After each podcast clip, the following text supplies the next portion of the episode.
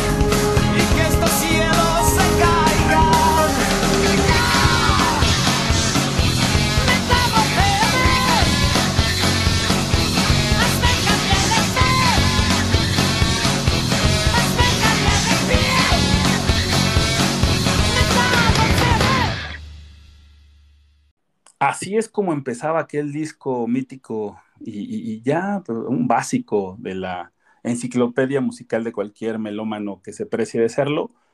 El silencio de Caifanes con la producción de Adrián Bliu, eh, eh, así, era, eh, así, era como empezaba con Metamorféame. Mi querido Vox, ¿te acuerdas de esas rolas? ¿Cómo estás? ¿Cómo no, no? Todo un clásico del, del rock en español, del rock mexicano. Pues gran disco ese de Caifanes, inolvidable. Sí, sí, sí, eh, y qué mejor manera de, de- comenzar, porque también es un poco de rabia, ¿no? Un poco de, de impotencia, un poco de, de muchas cosas por lo acontecido el pasado sábado en el Estadio Jalisco, donde pues nuestro maquinón no pudo por ah, diferentes cuestiones, pero sí me parece que, que estaba dando un buen partido hasta el momento de la expulsión. No lo dejó el, el Ratlas, ¿no? O sea, El Ratlas. Pero, pero estaban jugando bastante bien. Yo quería ver más de, de Rotondi. Afortunadamente, este, y para también para la causa de- del jugador, eh, se quitó la roja, porque sí, finalmente era una expulsión totalmente, este, pues hasta estúpida, ¿no? Digámoslo así, una expulsión totalmente pendeja. Y, y se, se veía bien, era el momento de, de aprovecharlo porque no estaba como, como lo que habíamos platicado, ¿no? La altura de la Ciudad de México les pesa, pero Guadalajara es un poco más accesible en ese tema. Y pues resulta que me lo expulsan y valió madre. Sí, tal cual este, lo mencionas, ¿no? Creo que eh, a mí me gustaría empezar por decir que este equipo realmente es un equipo extremista, ¿no? O sea, le gusta o ser demasiado ofensivo o ser demasiado defensivo. Por lo menos en los últimos años, desde que llegó Reynoso, así ha sido, con un equipo totalmente priorizando lo defensivo. Y ahora pareciera que con Aguirre es totalmente al revés, ¿no? Un equipo que prioriza lo ofensivo, pero que atrás eh, damos lástima, ¿no? O sea, atrás sí estamos para llorar, la verdad, aunque lo de adelante ilusiona mucho y, y creo que aún ilusiona más con la llegada de, de Carneiro, ¿no? Al, al que por ahí bautizaron ya como el adicto del gol. No mames, neta. neta, el adicto del gol. Sí, sí, pues sabemos de, de su paso ahí por, por Sao Paulo, donde se dio un doping por, por cocaína. Ah, sí, por eh, su doping, cierto. Y ya con eso, hijos de Ya ahora las redes sociales, que ya sabes que hacen su magia, pues le pusieron el adicto del gol. No, bueno, sí, este, se, se la succionan, pero esperemos a ver cómo, cómo se presenta y cómo cae en este equipo que, que como bien dices, ilusiona, ¿no? Y, y- y ya hablaremos en el segundo bloque de, lo, de, de algunos rumores, pero lo que sí es una realidad que, que Santiago Jiménez está, me parece, en un buen momento. Eh, Romero, de repente muy intermitente, ¿no? ¿No te pareció a ti? Pues creo que ha sido una característica de Romero. En, en general, tiene mucho fútbol, pero sí, eh, otra vez, ¿no? El, el aporte físico, vamos a decir, de más allá de que le siga pesando la Ciudad de México y todo, pues no es su fuerte, ¿no? Su fuerte no es correr, vamos a, decirlo así, ¿no? Su fuerte es la magia, el trato del balón, el toque, etcétera, ¿no? El- son jugadores de esos diferentes, de que te sacan una de la chistera y pues se convierte en gol, y creo que como tal hay que tratarlo. Ahorita creo que el equipo, otra vez ofensivamente, se está haciendo un trabuco. Eh, la, la- la alineación tal cual eh, a mí me parecía desde inicios de temporada que iba a ser la titular, pues así está terminando, ¿no? Con Lira y con Charlie haciendo ahí la doble contención, por decirlo de alguna manera, eh, los extremos Rotondi y Antuna, y un Romero jugando más como de enganche, y adelante de él Santi, ¿no? Vamos a ver ahora con la incorporación de, de, de Carneiro, de, de, este jugador, cómo se termina parando el, el, equipo, porque sabemos que ahí va a tener variantes, ¿no? Si juega con dos, con dos delanteros, por ejemplo, o si en algún momento nada más va a ser el reemplazo de decir fuera Santi y adentro Carneiro. Yo creo que vamos a tener más, más variantes y sobre todo pensando otra vez en esto de la Azteca, donde pues a, a, Romero y sobre todo al mismo Rotondi, pues creo que todavía le va a pesar jugar un partido completo y ahí es donde vamos a poder ver variantes y con un Tabo que ya va a venir desde la banca, ¿no? Y, y, que incluso yo creo que también al adicto del gol este, le va a costar trabajo adaptarse ahorita, ¿no? Pues este, va llegando, recién va llegando. Sí, sí. Entonces va a ser muy complicadísimo que lo veamos contra Puebla. Tal vez vea minutos al final del partido, yo no digo que no, pero este... Yo creo que sí los va a ver, o sea, estoy casi seguro que, que vamos a ver su debut. Sí. A, a este Aguirre les gusta, le gusta luego, luego echarlos ahora sí que, que al fuego, ¿no?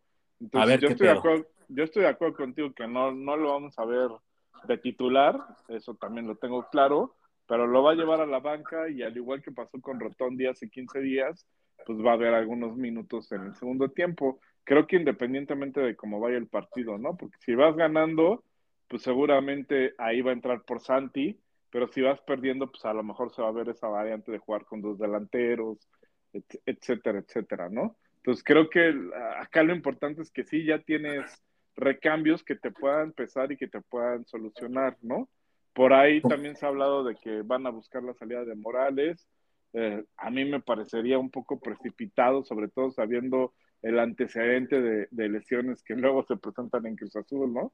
Si lo ves con un plantel sano, pues sí dices, bueno, Morales, quién sabe dónde va a tener cabida, ¿no? Porque los cambios ofensivos, creo yo, que obviamente va a ser Carneiro, eh, va a ser este, el mismo Tabó, y, ahí tienes a este Huescas todavía, ¿no? Que, que, yo prefería darle juego a Huescas antes que a Morales. Entonces, viéndolo así, sí suena lógico que digas, bueno, a lo mejor puedo prescindir de, Morales, pero si hay alguna lesión, pues ya no es tan lógico, ¿no? Oye, y retomando el, tema de, de, del partido del fin de semana pasado contra el Atlas, es, es, bien extraño, ¿no? Por ahí, este, yo no lo había notado, eh, pero ya ves que siempre me gusta dar como estas estadísticas y todo el tema. Eh, el Atlas cometió 17 faltas, güey, y Cruz Azul cometió 9. O sea, prácticamente estamos hablando pues, de la mitad, ¿no? o sea, prácticamente, ¿no? Y tarjetas amarillas, nosotros tenemos cuatro y el Atlas solamente una. Entonces, sí y la roja ser. que bien mencionaste, ¿no? Y la- y- sí, la roja, ¿no? Que la roja, vuelvo a lo mismo, o sea, tuve que cambiarle, güey, porque lo estaba viendo en, en, este, en TV Azteca, y le tuve que cambiar porque de plano era, no, este, esa les- por poco lesiona al jugador del Atlas, el jugador de Cruz Azul, y, y a cada ratito lo mencionaban, que llegó un momento en que fue demasiado catarro, güey, y le tuve que cambiar, y este, al, al Canal 5, donde afortunadamente también lo estaban transmitiendo, y totalmente otra panorámica, ¿no? Este, ya después me, explicaron que también TV Azteca tiene cosas ahí con este Orley y todo este show. Y a lo mejor también por eso la exageración. Pero sí, este.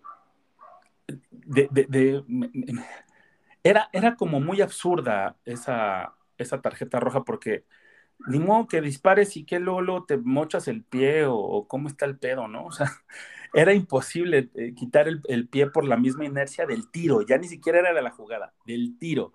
Entonces, este, pues bueno, afortunadamente ya se hizo la, la, le quitaron la roja, la, la suspensión y va a poder eh, jugar el próximo fin de semana. Pero sí, sí, este, de las cosas que más me gustaron fue el primer tiempo, o el tiempo cuando jugó, el, pues sí, fue prácticamente el primer tiempo donde estaban todos jugando. Al principio el Atlas este, empezó como muy dominante y después el Cruz Azul empezó como a, aclimatarse en la cancha. Y en el segundo tiempo que entra Tabó, me gustó muchísimo la actitud de Tabó. ¿eh? Este, se ve que tiene unas ganas enormes de comerse este, y de, de mostrarse con esta playera. Y eh, regularmente, pues siempre dicen que está este, la condición del ex, ¿no? Pero en esta ocasión me parece que eh, como que pues uno lo ubica ya más en, en, Puebla que más que, que, que, en Atlas. Y, este, y, y, y por momentos creo que sí le, le, pudieron jugar muy bien al Atlas, que como lo, lo mencionamos también aquí en el episodio pasado, fue eh, como un equipo que te dejaba jugar y, y, y, era muy entretenido, me estaba gustando mucho el partido, pues hasta que llegó la cagada del VAR y del árbitro, ¿no? Sí, to toda la, la, razón, ¿no? Con lo de Tabó que, que está jugando o está agarrando un buen nivel ahorita y creo que pues obviamente la noticia de que ya no va a ser titular pues lo tiene preocupado, ¿no? O sea, eso es algo lógico, pero creo que también está padre porque ya tienes un recambio ahí bueno, ¿no? Ya sea por Rotondi, por el tema de la condición, o por el mismo Antuna, ¿no? Que también sabemos que este que pues luego no, no, no da el máximo esfuerzo en los 90 minutos, ¿no? Por decirlo de alguna manera, o simplemente a veces no sale en su, en su tarde, en su noche. Y hay que tener esas variantes. Y como dices, arriba el equipo gusta mucho, ¿no? Este, otra vez desde, desde las contenciones, porque Lira y Charlie, pues ya eh, nos ahorramos ver ahí a Vaca, y pues creo que esa es una gran noticia para cualquier aficionado de Cruz Azul. Y eh, tiene profundidad con las bandas, con Rotondi, con, An con Antuna, con Tabó. Este, el creador, sabemos el toque que tiene, entonces ahí justo de enganche creo que es donde se le saca mayor provecho, pero atrás, híjole, atrás es donde hay mucha preocupación, ¿no? Porque nadie está funcionando, cabrón. O sea, la, la, ni Escobar, güey. Ajá, los laterales parecen dos avenidas de verdad más grandes que insurgentes, ¿no? Tan, como dices, ni Escobar ni Mayorga también lo mismo, ¿no? Ya sabemos que, que tiene una debilidad ahí muy fuerte defensivamente. Entonces, eh, y con este equipo justo que prioriza lo ofensivo, pues realmente la, la, responsabilidad defensiva prácticamente cae en la línea de cuatro y un poquito en lira, ¿no? Y ya, párale de contar. Entonces, si los cuatro de atrás no andan, pues estamos para sufrir. Vamos a ver qué tipo de, de movimientos este, puede hacer Aguirre para eh, mejorar eso y si quieres lo platicamos en el, en el próximo bloque, ¿no? Mientras, ¿te parece si vamos a escuchar una rolita? Dale, dale, ¿cuál traes hoy? Mira, vamos a empezar con un clasiquito de los años 80, me parece, este grupo de, de glam rock de, de, Los Ángeles llamado Rat y su mayor and round.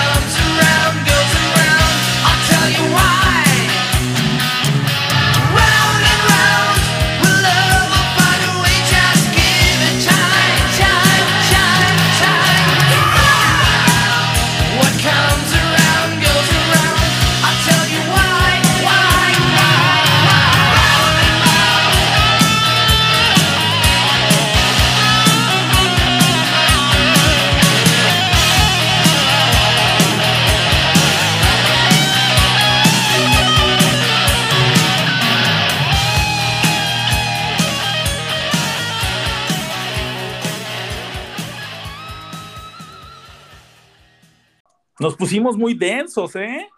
Para empezar así de, de vámonos, Rikis. Rat, rat. ¿Qué, qué, qué, qué pinches bandas antes, ¿no? Como, cómo eran tan, tan glamorosas. Y más en esa época, y más con ese estilo, ¿no?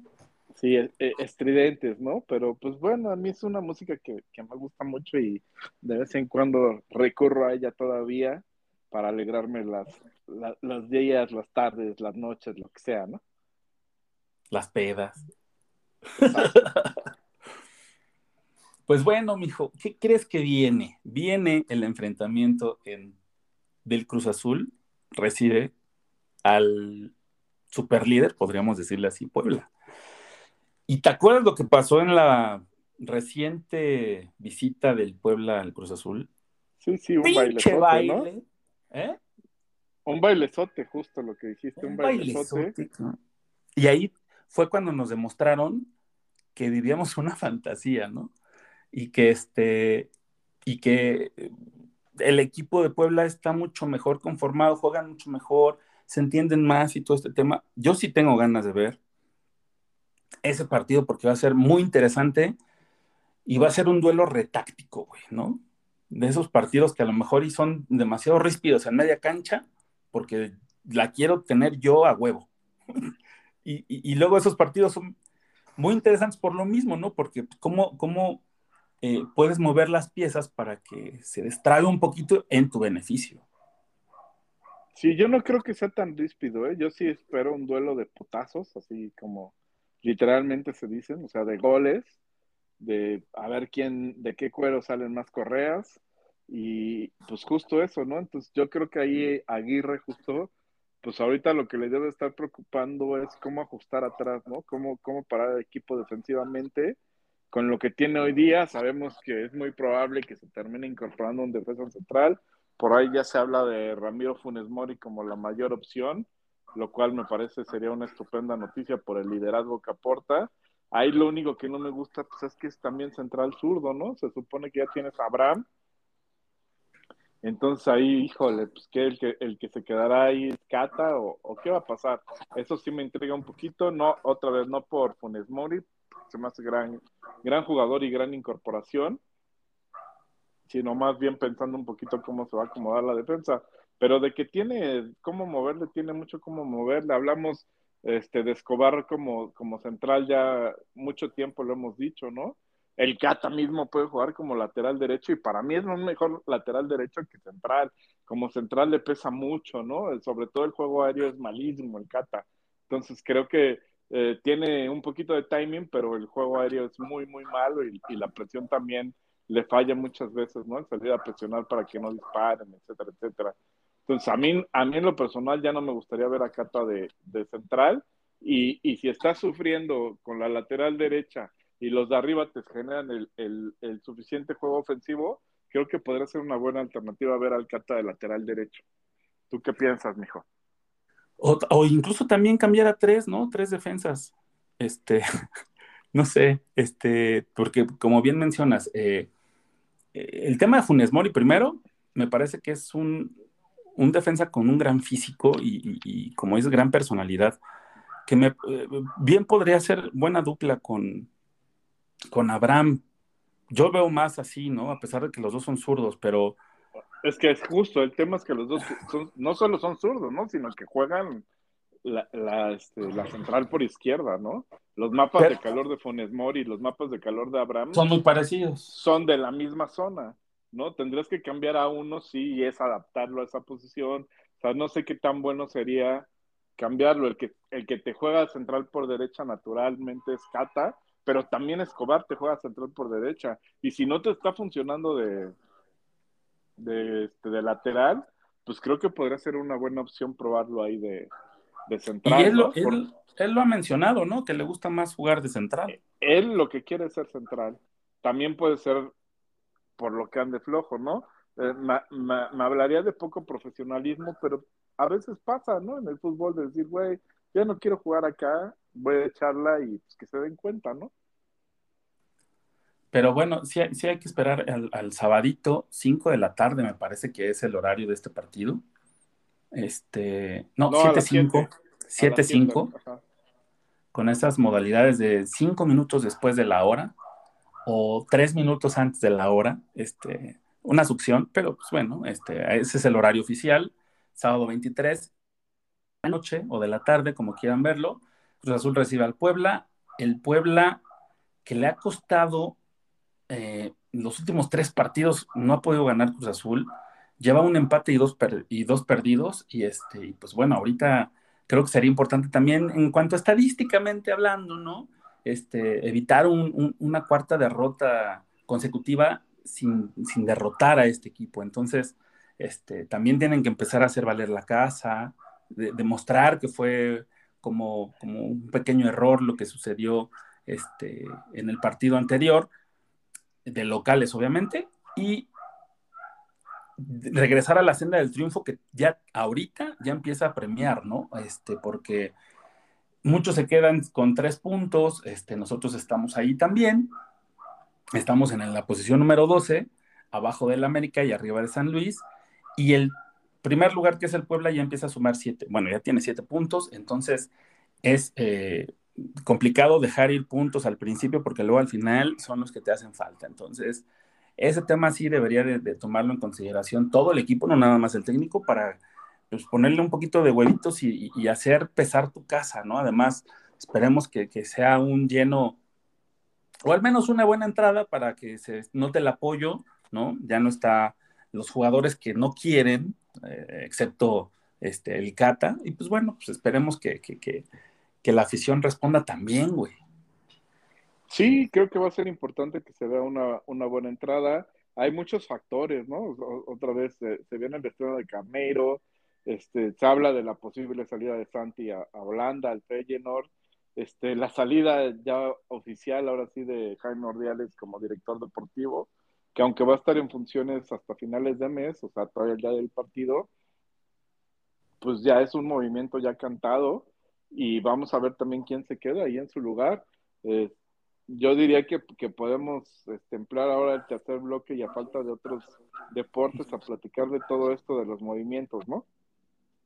Y además de eso, otra buena noticia. Regresa Nachito Rivero, güey. Ya está para jugar el, el partido del sábado, ¿no?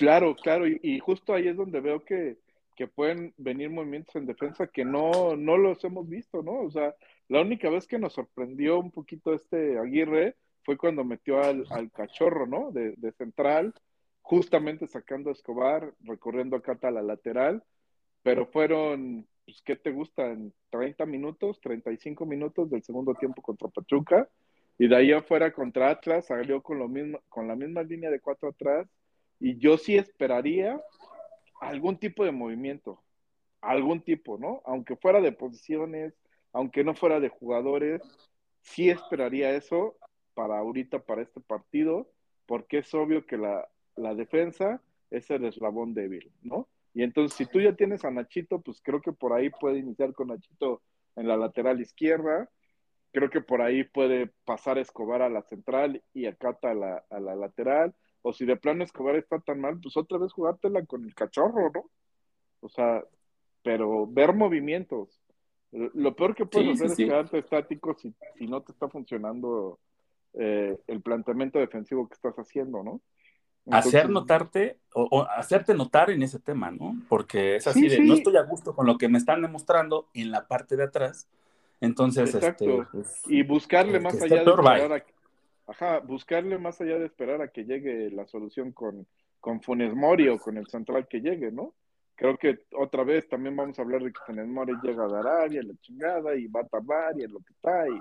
Entonces, creo que la, la solución tiene que ser hoy, porque concuerdo contigo que si pierdes el sábado, ya empiezas a ver a los de arriba muy pinche lejos, ¿no? O sea, tres, tres puntos versus diez que se puede ir el Puebla, con cuatro jornadas disputadas, ya es, de preocuparse, ¿no? Y es que ya entramos a la jornada 4, o sea, también ya es, este, digo, es, es nuevo, reciente, y a lo mejor si quieres, y a lo mejor dices, eh, no hay tanto pedo, pero esos puntos luego a, al final siempre, siempre pesan, güey, siempre No, pesan. y de verdad es que si sacas un punto o ninguno, prácticamente vas a estar en los últimos lugares, ¿no? O sea, creo que por ahí hay un par de equipos que tienen un punto, pero pues igual ganando ya te rebasan, ¿no? O sea, Hay tres puedes- equipos con un punto. Ajá, puedes pelear ya por estar en el último lugar si no sumas a tres, ¿no? Y todo lo contrario, si sumas a tres, ya te pones ahí cerquita de la punta, no de Superliga, pero ya, vas a- ya los vas a tener a tiro de piedra. Pues creo que sí es un partido de esos eh, que le llaman este de, de ¿no? O sea, te cambia todo el flujo de la temporada con este partido. De estarte preocupando por no estar en los últimos lugares a pelear por los primeros. Por eso lo veo sumamente importante. Y si recalcamos que lo que no ha funcionado es la defensa, pues ahí es donde lo tiene que mover. Adelante yo veo que tiene que salir igual que salió el, el- el sábado, ¿no? O- otra vez Lira, eh, Charlie, Rotondi, Antuna, Romero y Santi. No tienes más hoy día, ¿no? Es- eso es Sí. con lo que tienes que salir. Y ya tienes variantes buenas con Tabó y con, y con Carneiro, ¿no? E incluso te voy a decir algo, ¿eh? La solución ahí está en la defensa y tiene nombre y apellido. Y número, güey. A ver, a ver, déjala venir. Tiene el número 3 y se llama Jaiber y se apellida Jiménez, güey. No a la succión, cabrón. Güey, no mames. O sea, pues pruébalos también. ¿No? Si los tienes ahí en el primer No, equipo, no, pues haz uso de ellos. Y al Shaggy, ¿no? El Shaggy de lateral.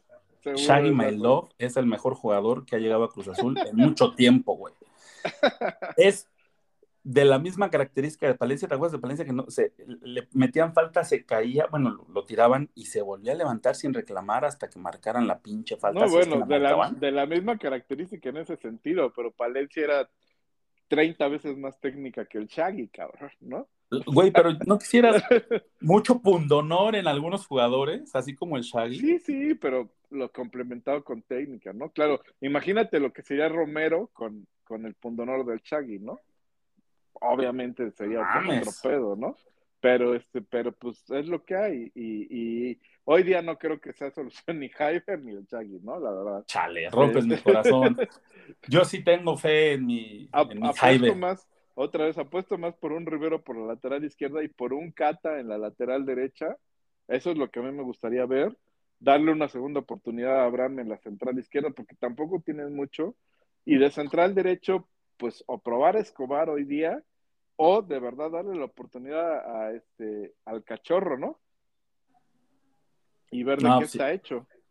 Y, y- y ahí también hay opciones. Ya di una, Aguirre, échame un phone, güey. Yo te, yo te apoyo, güey.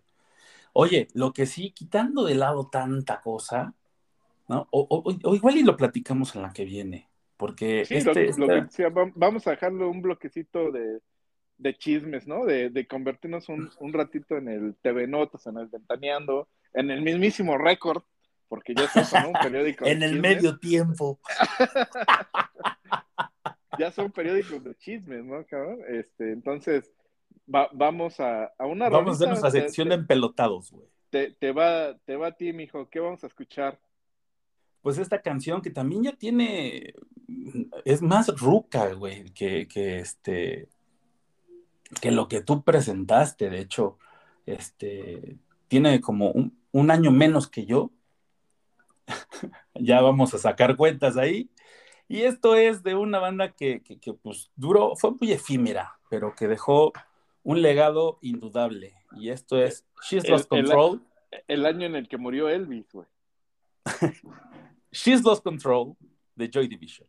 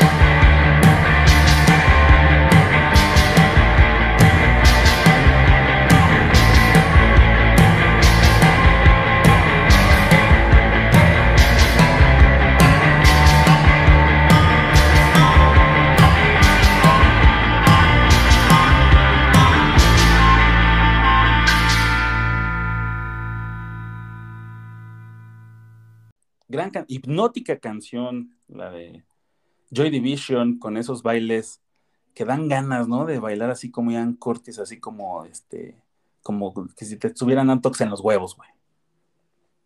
Ah, no, pero él sí tenía una condición, ¿no? Qué manchado, güey, pero sí, sí, sí. No, gran rola, ¿no? Y gran grupo. Eh, muy, de muy corta duración, pero con un gran legado, ¿no?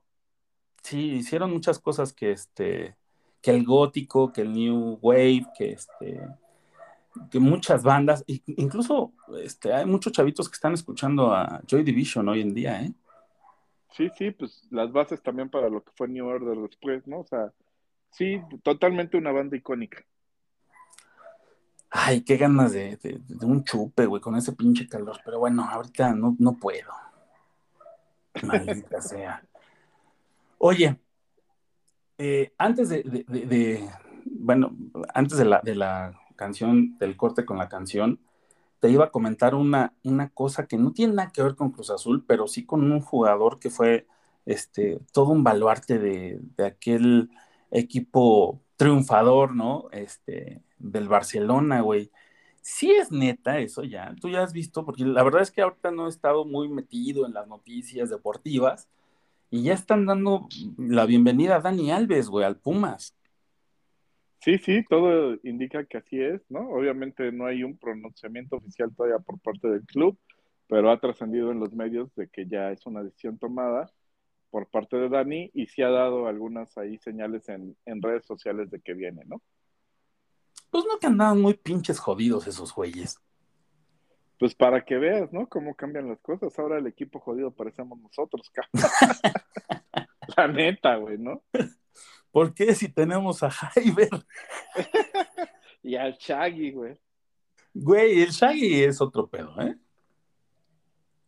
Oh, pues creo que pesa como debe de pesar a un equipo que se denomina o se autodenomina grande, pues el tener tanto tiempo sin ganar absolutamente nada, ¿no? Ni a las canicas. cabrón.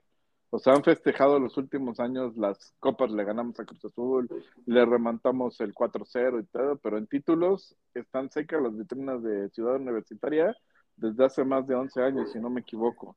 Entonces, obviamente, que es un equipo que, que le tengo respeto y estima, ¿eh? pero sí, toda la razón. O sea, este, este equipo no es grande para nada. O sea, lo hicieron por lo- así para por la no rivalidad. ¿no? Con el América. Ajá, o por lo menos no lo es en los últimos tiempos, ¿no? No se comporta como un equipo grande, ni pelea por cosas grandes, y normalmente cuando se ha logrado ahí colar a una final, automáticamente es como el equipo pues, favorito a perder, ¿no? Por decirlo de alguna manera. O sea, siempre le ha pasado eso en los últimos años, ¿no? Eh, Cuando jugó la final con León, precisamente en aquella remontada Cruz Azul, pues todo el mundo decía, pues va a perder, y perdió, güey. Cuando jugó la final de Conca hace apenas unos meses contra Seattle, todo el mundo decía va a perder y perdió. Y esa es la realidad de los Pumas hoy día y pues están tratando de hacer algo para revertirlo y dentro de todo creo que lo están haciendo bien. La verdad, un mercado de fichajes envidiable, ¿no? O sea, no solo Dani Alves, eh, trajeron a, este, al delantero del Petre, al, al 10 de Boca, se me fue el nombre, Salvio, ¿no? Me parece que se Salvio. llama. Y, y pues redondándolo con Dani Alves, tres incorporaciones de primerísimo nivel, ¿no? ¿Qué será como el, el, el- el- efecto mediático de la- en aquel entonces de, de- de Ronaldinho con Querétaro? Pues sí, Podría un ser. poquito, ¿no? Eh, no a ese nivel, creo yo, porque pues sí, Ronaldinho era Ronaldinho, por donde lo veas. Y este, pero sí, pues de un extranjero que la rompió en- afuera y que viene aquí todavía a aportar sus últimos dotes de, de fútbol, ¿no? Que creo que sí vamos a ver muy buenos destellos de, de Dani Alves, ¿no? Y, y- es un buen equipo, como bien mencionas, Pumas, va, va a ser interesante ir a ver un partido de- de ellos, este, bueno, o el Cruz Azul Pumas, ¿no? Que es el, la única vez que yo veo a los Pumas jugar. O bueno, siempre que se enfrentan con el Cruz Azul es la única vez que veo al equipo contrario, porque la verdad es que no veo más.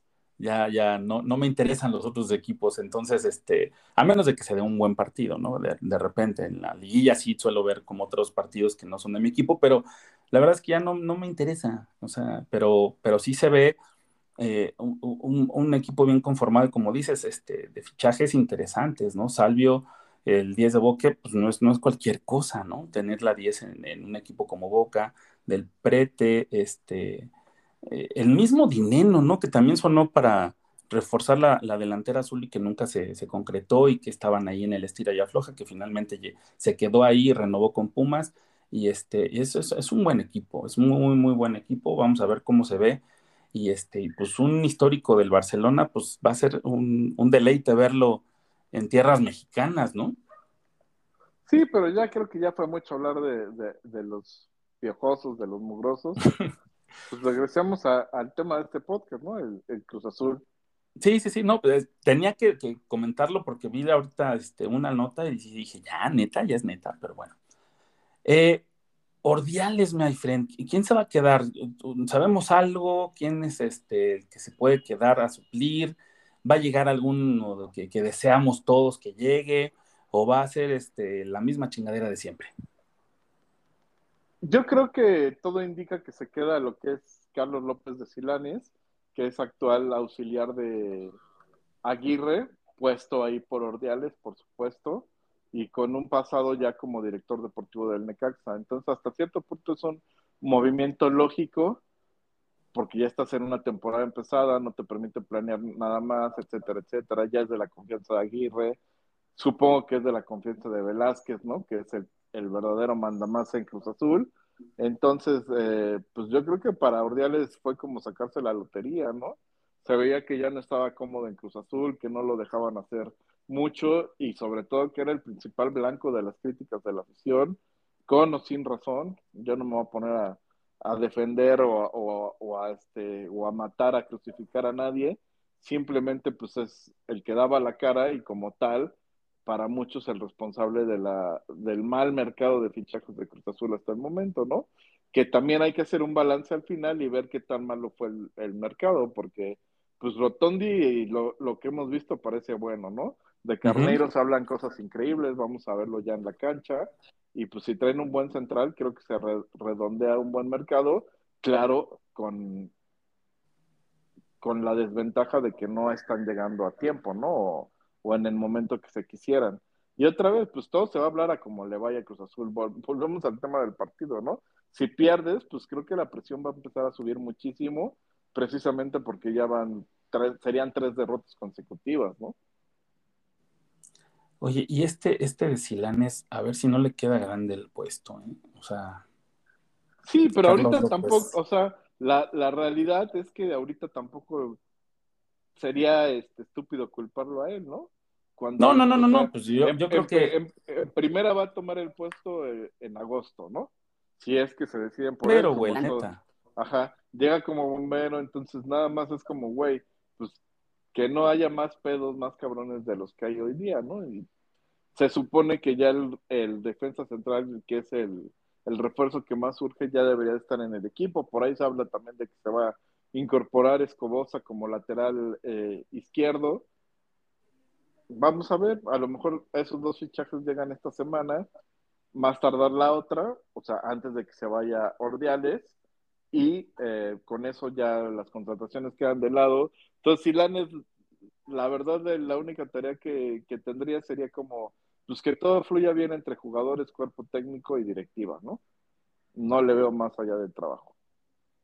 Y también se habla de un defensa brasileño de 27 años, eh, que, que- que es como la opción B o C, ya ni sé, Sí, como la, vamos a llamarle la última opción, o sea, la opción Z, porque era Méndez. sería, Este, Sí, sí. después entonces ya llegó Funes Mori. Y si se El cae del- Funes Mori, de los que se sabían, pues se supone que era Méndez la primera opción, después fue Aldo Farías de Defensa y Justicia, que todo indica que va a terminar yendo a Boca, y ahora como dices, Funes Mori y ya. Esos son de los que han trascendido, ¿no? Pero pues sabemos también que, que siempre se sondean otros jugadores que no llegan a la prensa y demás. Entonces yo sí vería que este Hugo, no me acuerdo cómo se llama, pero de nombre de pila Hugo, el brasileño que mencionas, Hugo Gómez. este, Hugo Gómez, pues ya sería como la última opción. Además viene de un equipo de segunda división de Portugal. O sea, todo te indica que pues no es, no es lo mismo el nivel que se buscaba y que inclusive se sigue buscando con Funes Mori. Allá Hugo ya sería como la desesperada, ¿no? Ya sería, güey, tráelo y tráelo porque pues de verdad ya me voy, ¿no? En el caso de, de Ordiales, ¿no? Y, no, y teniendo allá Hyber, neta, no sé.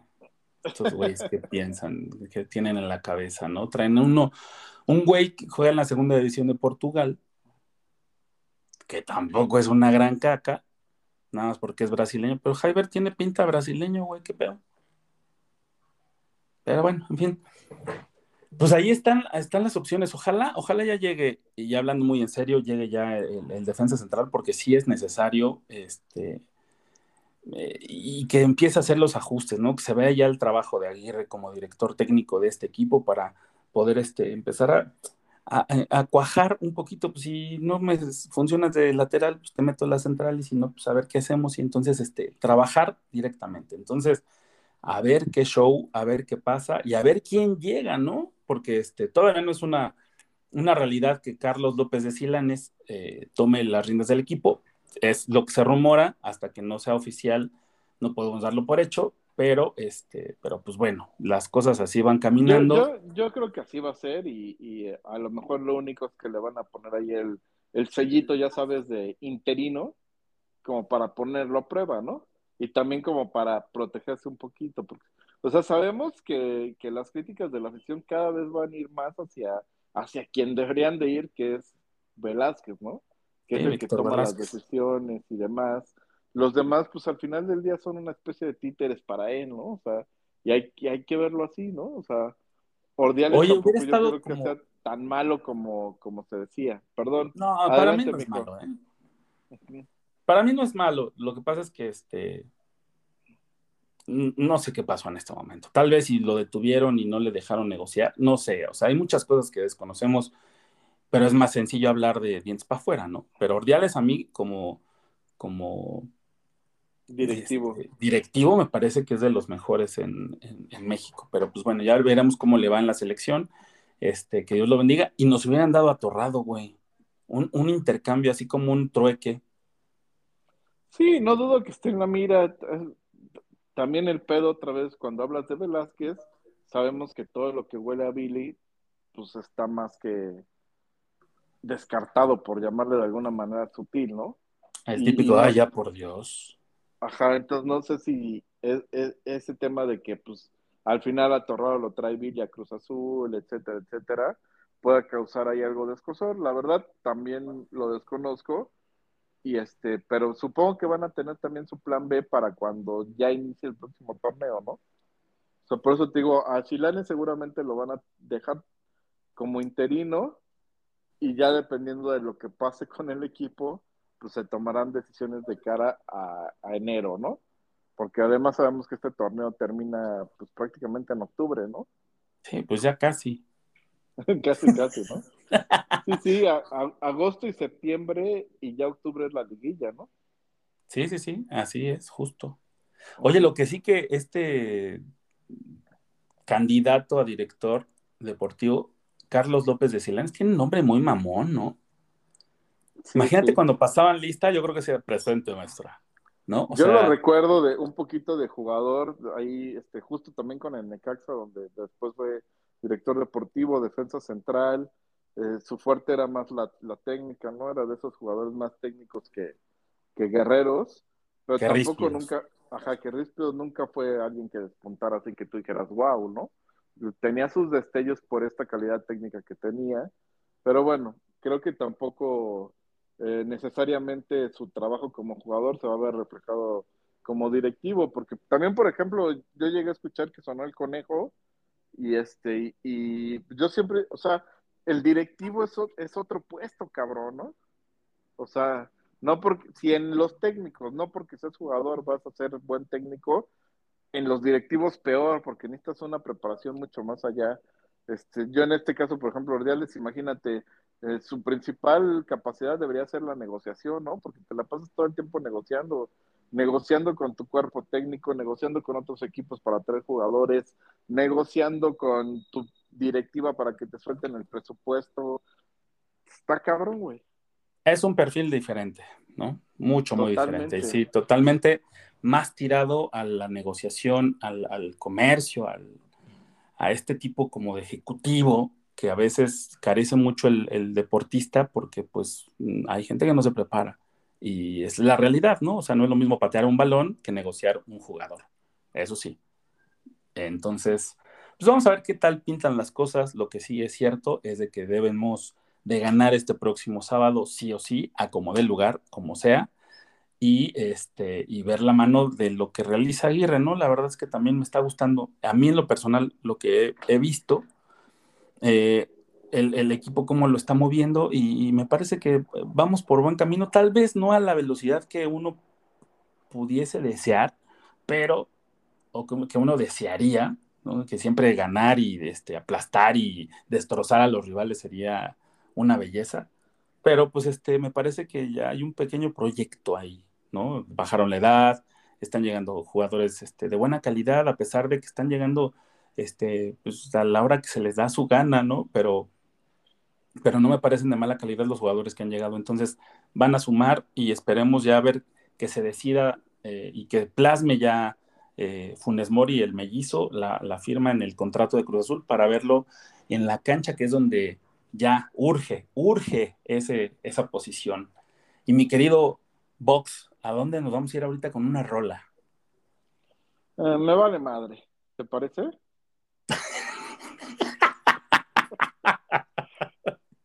Vamos a escuchar a la Cuca de su primer disco, La invasión de los latidos, esta rola que se llama Me vale madre.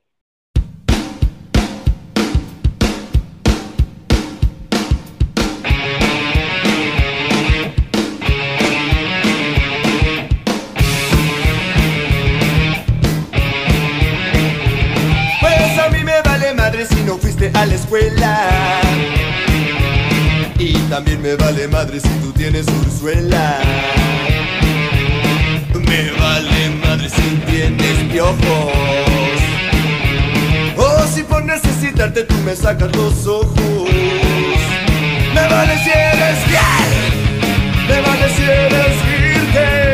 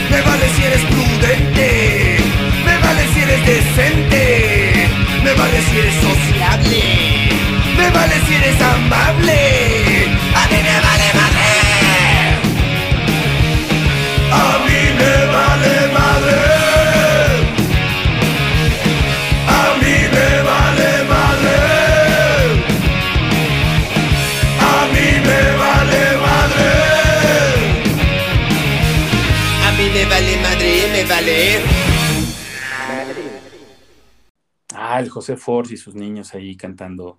Qué, qué, discazo. A lo mejor y muchos van a decir que Cuca es una mamada, ¿no? Este, pero a mí, en lo personal, y creo hablar también por ti, mi querido carnal, este es un disco que nos trae demasiados recuerdos. Muchísimos, ¿no? Pues prácticamente toda nuestra adolescencia nos la pasamos escuchando los discos de la Cuca y pues siempre va a traer esos recuerdos de aquella memorable época, ¿no?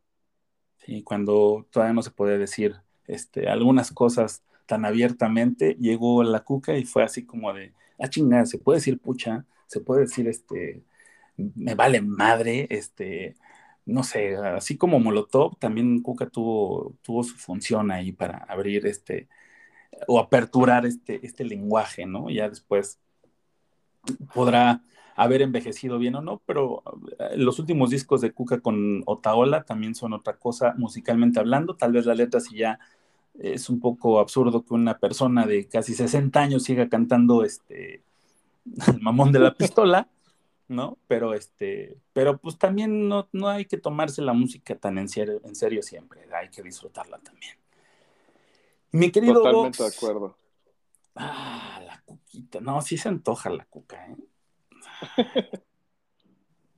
Es que, es que el otro día este, escuché un programa con Piro, el de ¿Dónde está la banda? Con, precisamente con José Force, hablando de sus proyectos, que- porque Forceps también es una banda que me encanta. y de lo que hace él como, como artista plástico, ¿no? Y, este, y me empecé a meter un poquito más en este tema de, de ese lado de José Force y tiene unas cosas increíbles, güey, neta. Yo ya quiero comprar el libro, no sé dónde lo venden, pero lo tengo que investigar porque sí, este, transmite otras cosas ahí el Force. Y aparte, cuando habla, Ah, todo- eh, acaba de sacar un libro. sacó un libro, este, Force, pero más visual, más con, con fotos de sus, de sus pinturas y todo este tema. Chútate ese, ese capítulo, está en, en Spotify también. Este, ¿cómo está la banda? Piro hablando con, con Force sobre música, arte y todas estas historias que tienen en común esos grandes frontmans de, de bandas legendarias mexicanas. Y hablando de Muy buena recomendación. Sí, güey, está muy chido ese, ese, ese podcast también, ¿no? Este está chingón, pero este también está bueno. ¿Y qué, recomendaciones tenemos, mijo? Rápido, ya para irnos, porque hoy, hoy hay cápsula del azulado. Rápido, rápido. Pues me lancé al cine a ver esta película de Elvis y la verdad es que qué joyita, ¿eh? Me, me encantó eh, la actuación. Ahorita se me fue el nombre de- del actor, pero es increíble. Parece que estás viendo al mismísimo rey del rock and roll y pues muy, muy, muy buena, la verdad. Eh, el único pero tal vez la duración, tres horitas, pero la música de otro nivel, la actuación de otro nivel. Eh, la historia creo que también pues, sin, sin, sin tachar o sin decir spoilers, pues muchos detallitos que los mortales, que no somos tan clavados en la historia de Elvis, este, desconocíamos o desconocemos y, y te dan ahí muchas cosas de lo que, de lo que pasó con él, ¿no? Tres horas dura.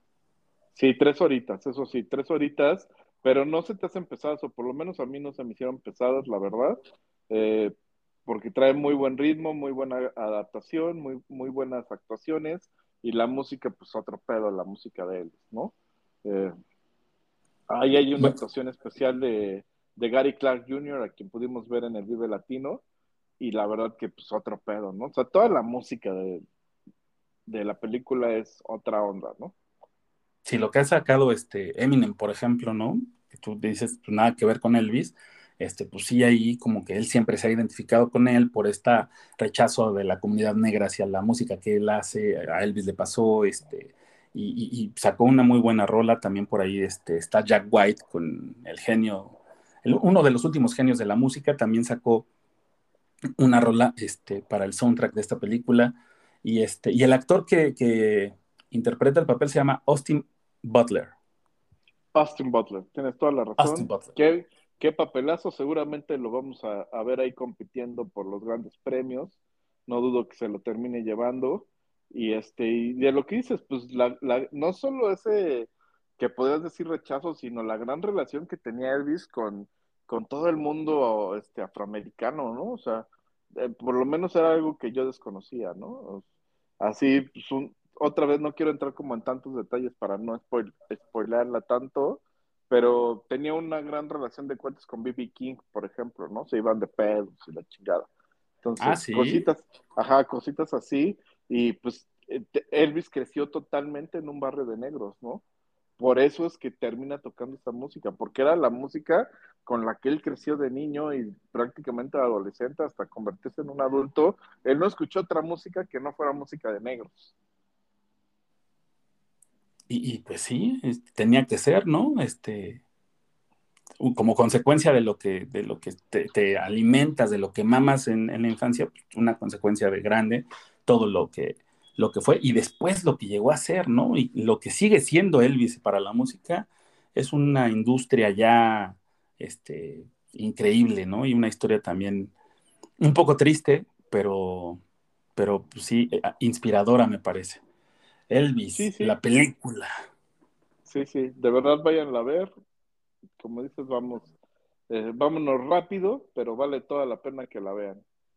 Oye, yo nada más voy a hacer, porque esta semana sí anduve a full de, de miles de cosas, pero lo que sí logré hacer este, el, el fin de semana pasado con el COVID que tenía encima fue terminar de ver Stranger Things.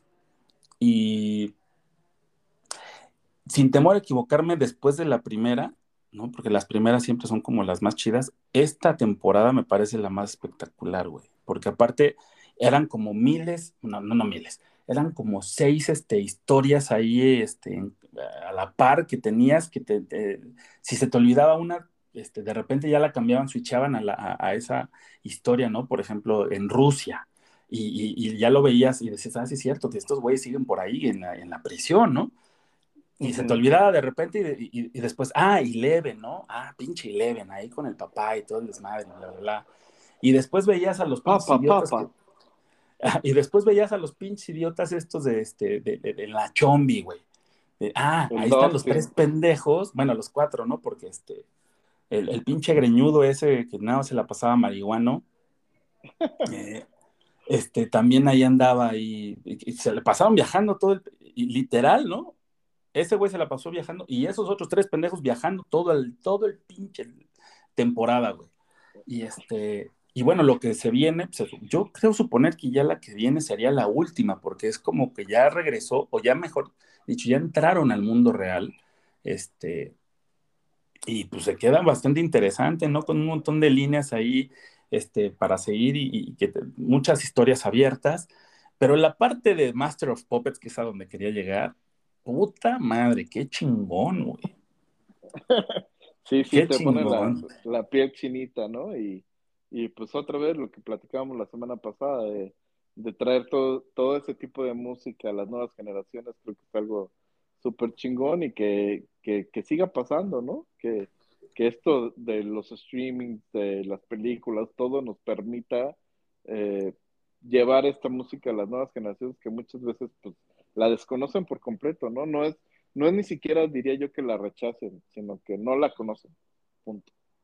Sí, desconocimiento es absolutamente una parte del, de, de- de- no aprovechar lo que ya existe, ¿no? Entonces, este, pues sí, nada más yo quería hacer esa, esa anotación, este, lo disfruté muchísimo, también hay a Ewok, ¿no? Que era este acompañante de, Eddie en ese momento, que ese, no me acuerdo cómo se llama el personaje, güey, el que no tenía dientes, Dustin. En- eh, cuando está esa escena y están tocando, era un Ewok, era totalmente una reminiscencia a los Ewoks de, de Star Wars, ¿no? Sí, sí, sí. Así de no estar viendo y moviendo la cabecita. Sí, pero, pero me gustó mucho el personaje, o sea, yo creo que es de los eh, personajes que más ha crecido en esa serie, porque ya los otros eran así como, "Ah", ¿no? Y sigue siendo divertido y sigue siendo medio absurdo y sigue siendo ese buen personaje, a ese me parece que lo trataron de, de manera diferente, pero bueno, Sí, ¿Qué te que parece? esta temporada, esta temporada justo se dio como un brinquito en las edades, ¿no? Ya muy notorio. Y al final, pues lo terminan rescatando, como tú dices, con ciertas eh, líneas de, de personalidad para cada uno, ¿no? sí, pues hasta incluso de repente hay una escena donde dije, ay, Leven, ya te crecieron las shishis. ¿No? Hay una escena y- donde sí se ve así. Ajá, y como dices, también ojalá que sí ya sea la última temporada, ¿no? Y que no cometan el error de, de querer alargarlas y que normalmente terminan dándoles en la madre a la serie. Sí, güey, yo creo que la siguiente tendría que ser la última. Igual y la pueden hacer en dos partes si quieren, no sé, pero tampoco Sí, como esta, ¿no? muy que creo que extensiva. tampoco, ajá, creo que tampoco exageraron en esta, porque no, no se van tan largos. De hecho, la segunda parte de la temporada, o la que liberaron después, pues creo que fueron dos o tres, tres capítulos, si no me equivoco. Nada Sí, más pero el que- último duraba como tres días, güey, no chingues. Exactamente, el último ya era como más que una película, era como dos horas y media, ¿no? Y Sí, este, creo que duraba lo mismo que la de Elvis. Ajá, o sea, los, la- las, este, los tres últimos capítulos pues sí se fueron más largos, pero no fue así como que, ah, sí, una temporada de nueve capítulos y nueve capítulos que terminan siendo 18, ¿no? Que sí se me hace ya mucho más prolongado. Esta creo que todavía aguantó y como dices, pueden hacer algo así, pero ya, bye, ¿no? Quinta temporada, adiós, nos vemos, mucho gusto y a lo que sigue. Cerrojazo y a la chingada. Sí, así Sí, sí, debería de sí. ser. A lo que Pues sigue, bueno. que Tengo, tengo mis preocupaciones porque por ahí dicen que Netflix ya se está yendo a, a números rojitos, ¿no? Entonces, vamos a ver. Chale, ¿no? Sí, al menos terminen esa, ya después se van a la chingada si quieren. ¿no? Pero bueno, Sí, entonces, ¿te parece bien si nos vamos y nos despedimos ya con la cápsula que nos prepara nuestro querido Azulado, que es la primera vez que va a entrar en esta quinta temporada. Y este, pues nosotros nos, nos vemos el próximo viernes, ¿no? Sí, esperemos con, que con un triunfo de la, de la máquina. No lo dijimos, pero ¿cuál es tu pronóstico? Este, híjole, 3-2. Venga, yo me voy por un 4-2. Ah, sí. Así, vámonos rápido, vámonos Rikis, y que venga la cápsula del azulado y nos estamos viendo dentro de ocho días. Quises. Amigos de Entre Cruzados, ¿qué tal? ¿Cómo se encuentran? Una vez más, un gusto saludarlos y un gusto estar aquí en este su podcast de confianza. En este día de hoy, 20 de julio, estamos celebrando el Día del Amigo. Bueno, nosotros no lo celebramos directamente, ya que es un día de festejo en Sudamérica y España, eh, principalmente en Chile, Argentina, Uruguay y Brasil. Pero bueno, ya por ahí las redes sociales se han encargado de avisarnos, recibir memes, recibir mensajes acerca del Día del Amigo. Así que, ¿por qué no? Vamos a tomarles la palabra y vamos a festejar este Día del Amigo. Así es que desde aquí un abrazo para todos ustedes. Y en esta ocasión, acerca del Día del Amigo, quiero recomendarles tres libros. El primero es Don Segundo Sombra de Ricardo Guiraldes. Eh, segundo, Martín Fierro, un clásico ya de la literatura y que nos habrán dejado leer seguramente en la preparatoria de José Hernández. Y el tercero es Fausto, con las impresiones del gaucho, escrito por Estanislao del Campo. Para hablar un poquito de estos tres libros y de la amistad, eh, les voy a leer algo escrito por Roque Sanguinetti para el diario La Nación. En las afueras del pueblo, a unas 10 cuadras de la plaza céntrica, el puente viejo tiende su arco sobre el río, uniendo las quintas al campo tranquilo.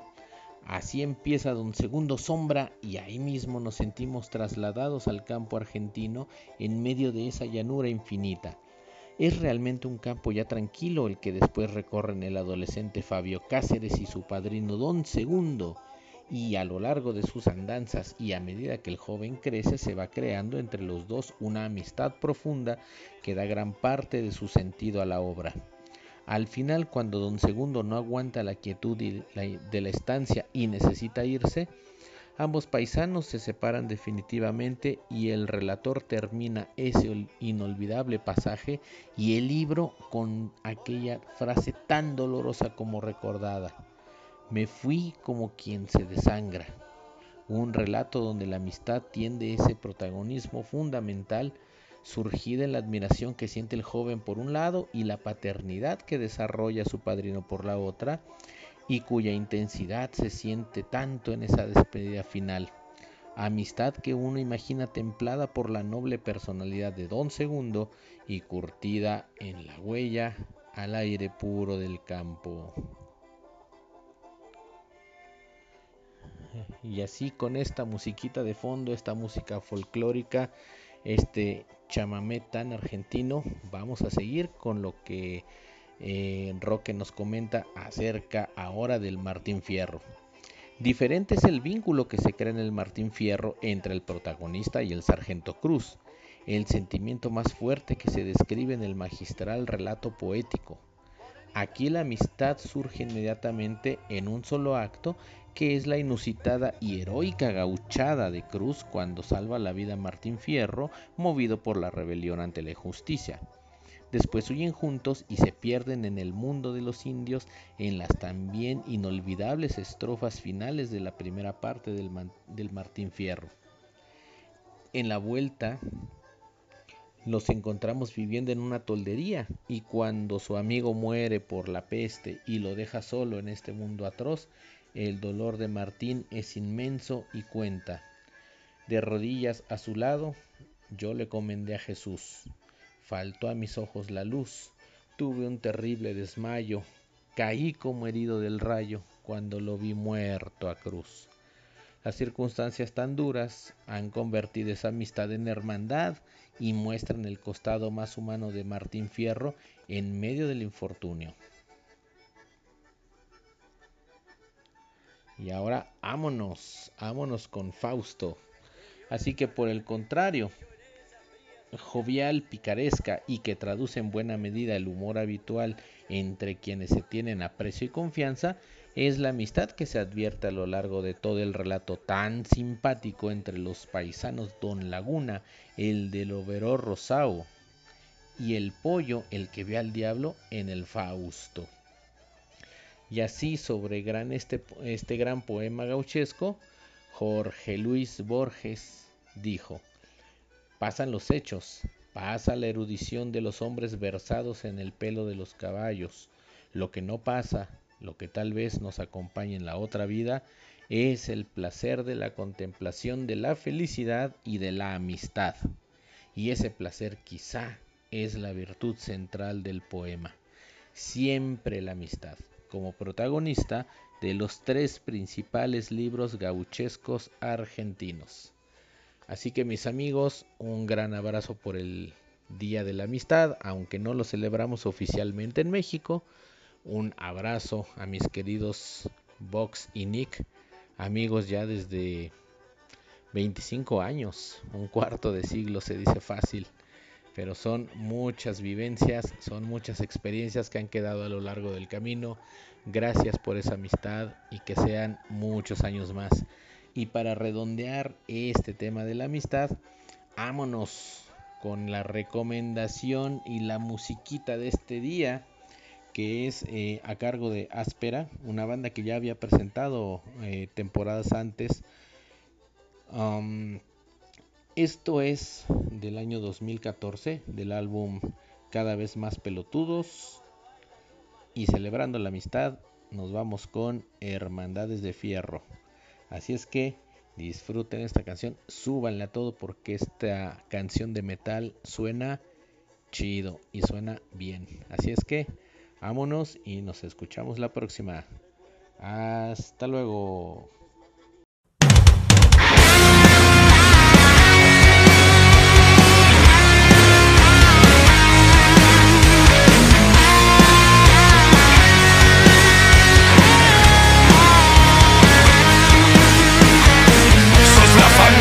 Yo elegí, no la que en chanfle me impuso el destino.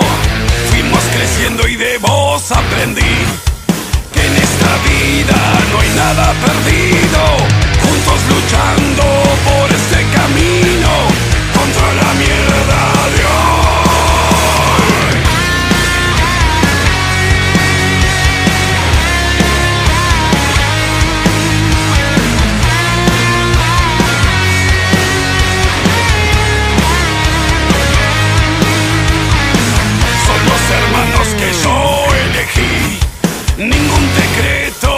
firmamos a unirnos. Borracheras con una